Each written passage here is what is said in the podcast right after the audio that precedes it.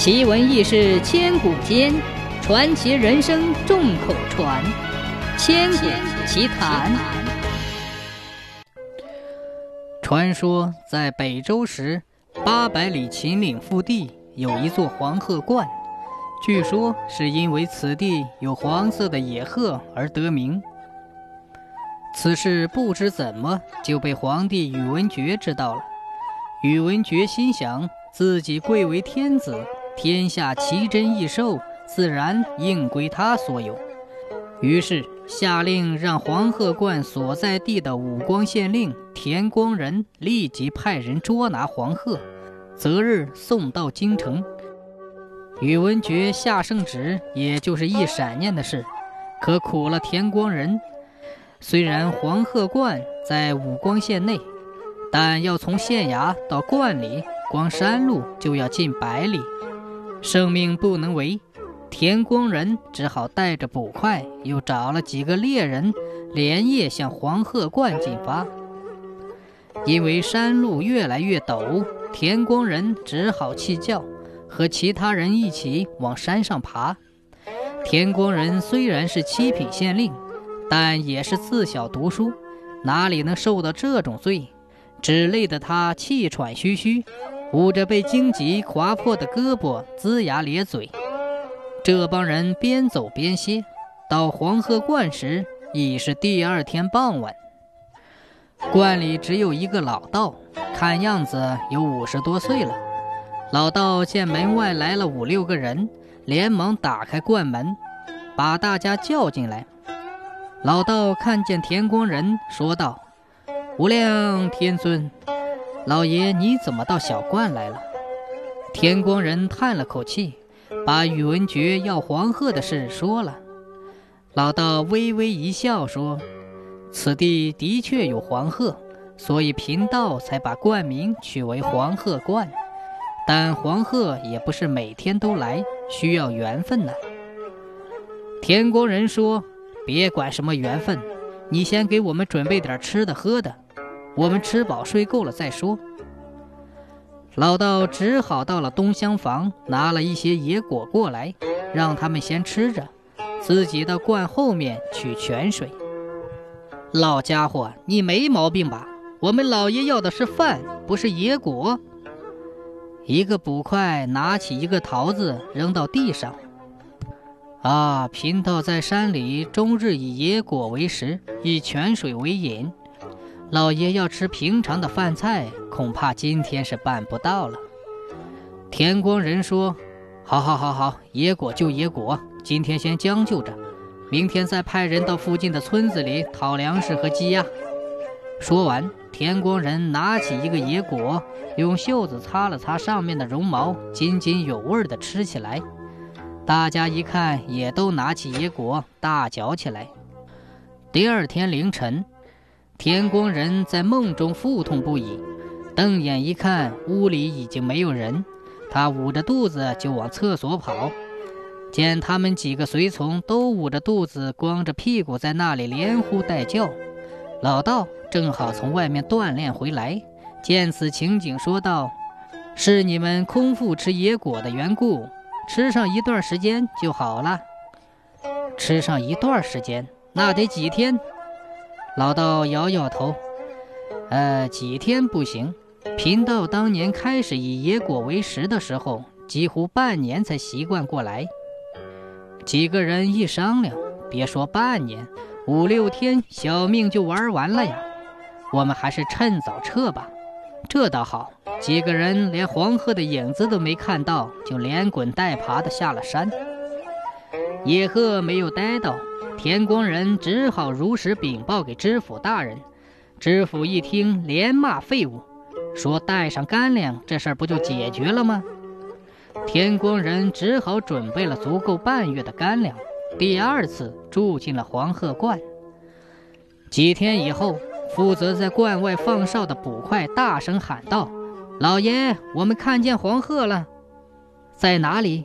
正在松树下打盹的田光仁立即来了精神，跟着众人跑到观外。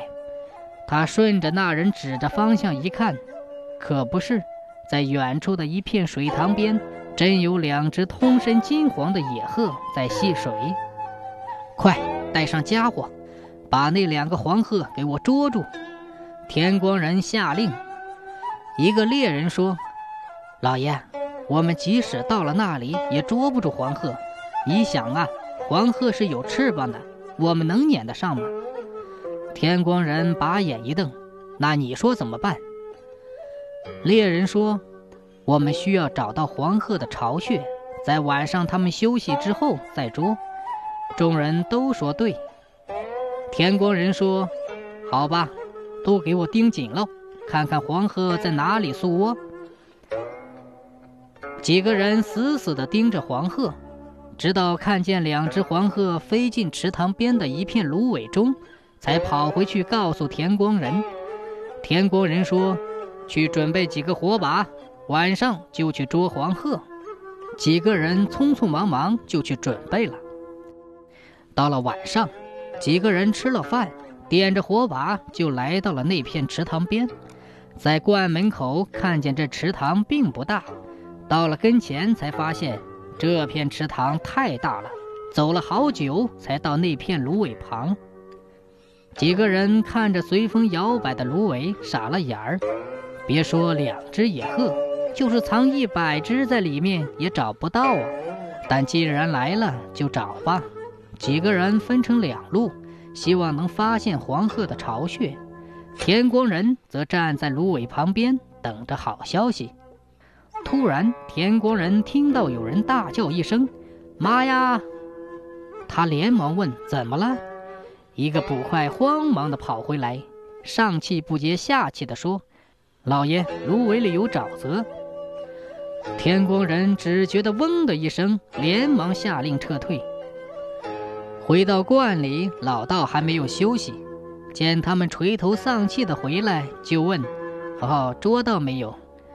天光人连连摇头，老道说：“刚才我出去采野果的时候，累了，在山上打了个盹儿，梦见一位仙人对我说：‘这两只黄色的野鹤不是一般人能捉得到的，只有和他们穿一样颜色的衣服的人才能得到。’穿一样颜色的衣服，那不就是皇上吗？”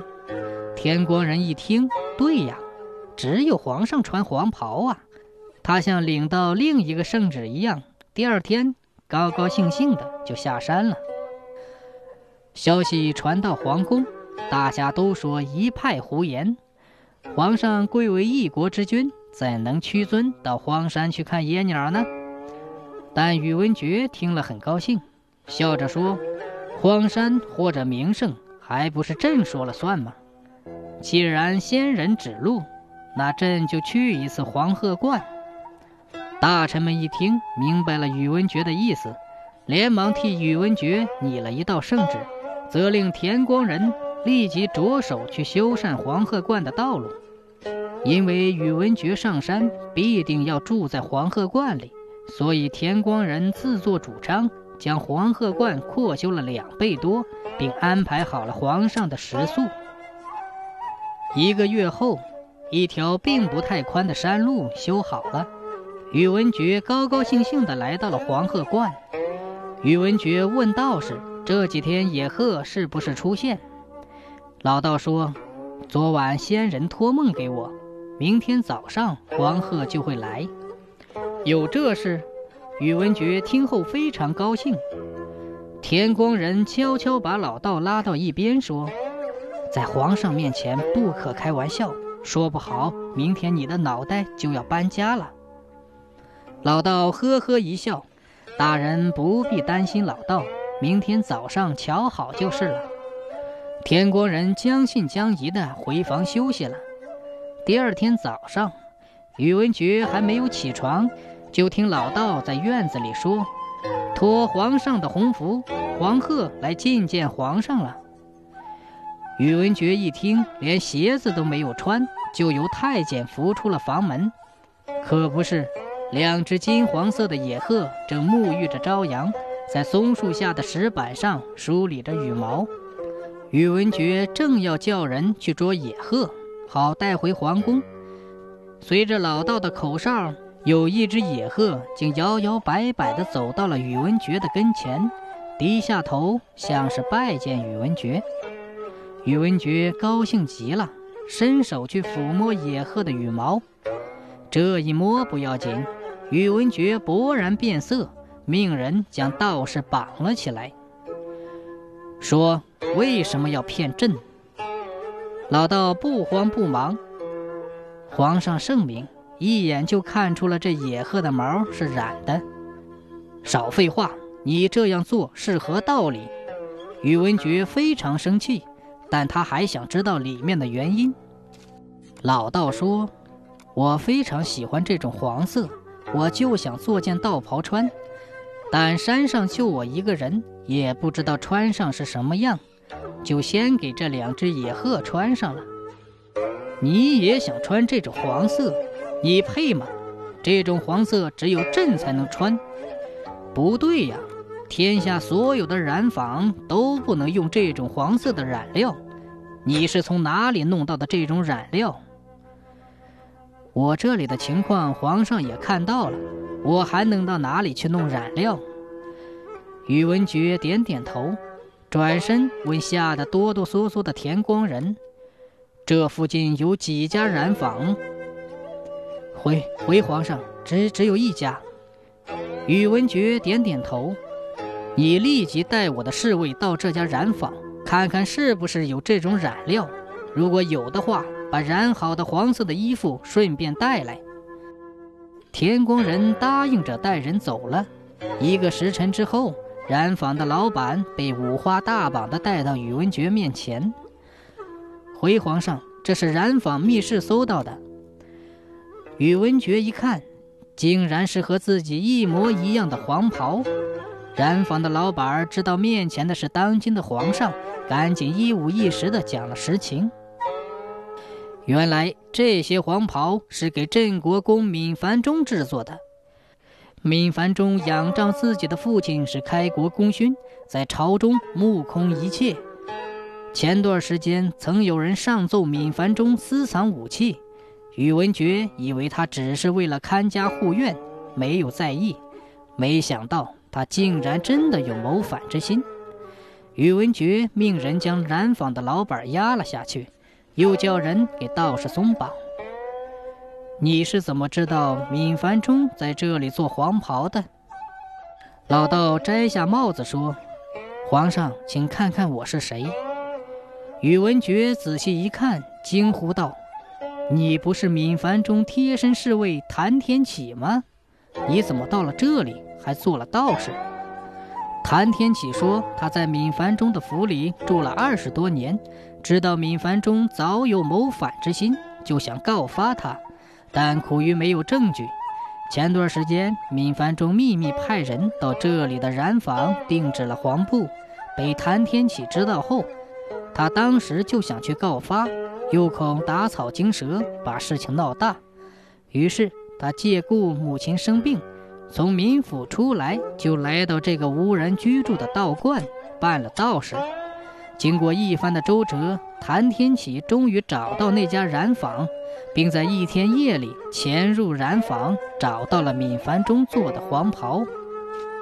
宇文觉问道：“你既然已经拿到了闵凡中的罪证，直接交给我不就行了？何必这样拐弯抹角呢？”谭天启叹了口气说：“我听说闵凡中在皇上身边安插了细作，怕走漏了风声。”让反贼有所戒备。再说，我父亲就是死于战乱，我不想更多的人卷入战争，所以就出此下策。我恳求皇上只治闵凡中和其心腹的罪，就不要满门抄斩了，以显示圣上的宽大仁德。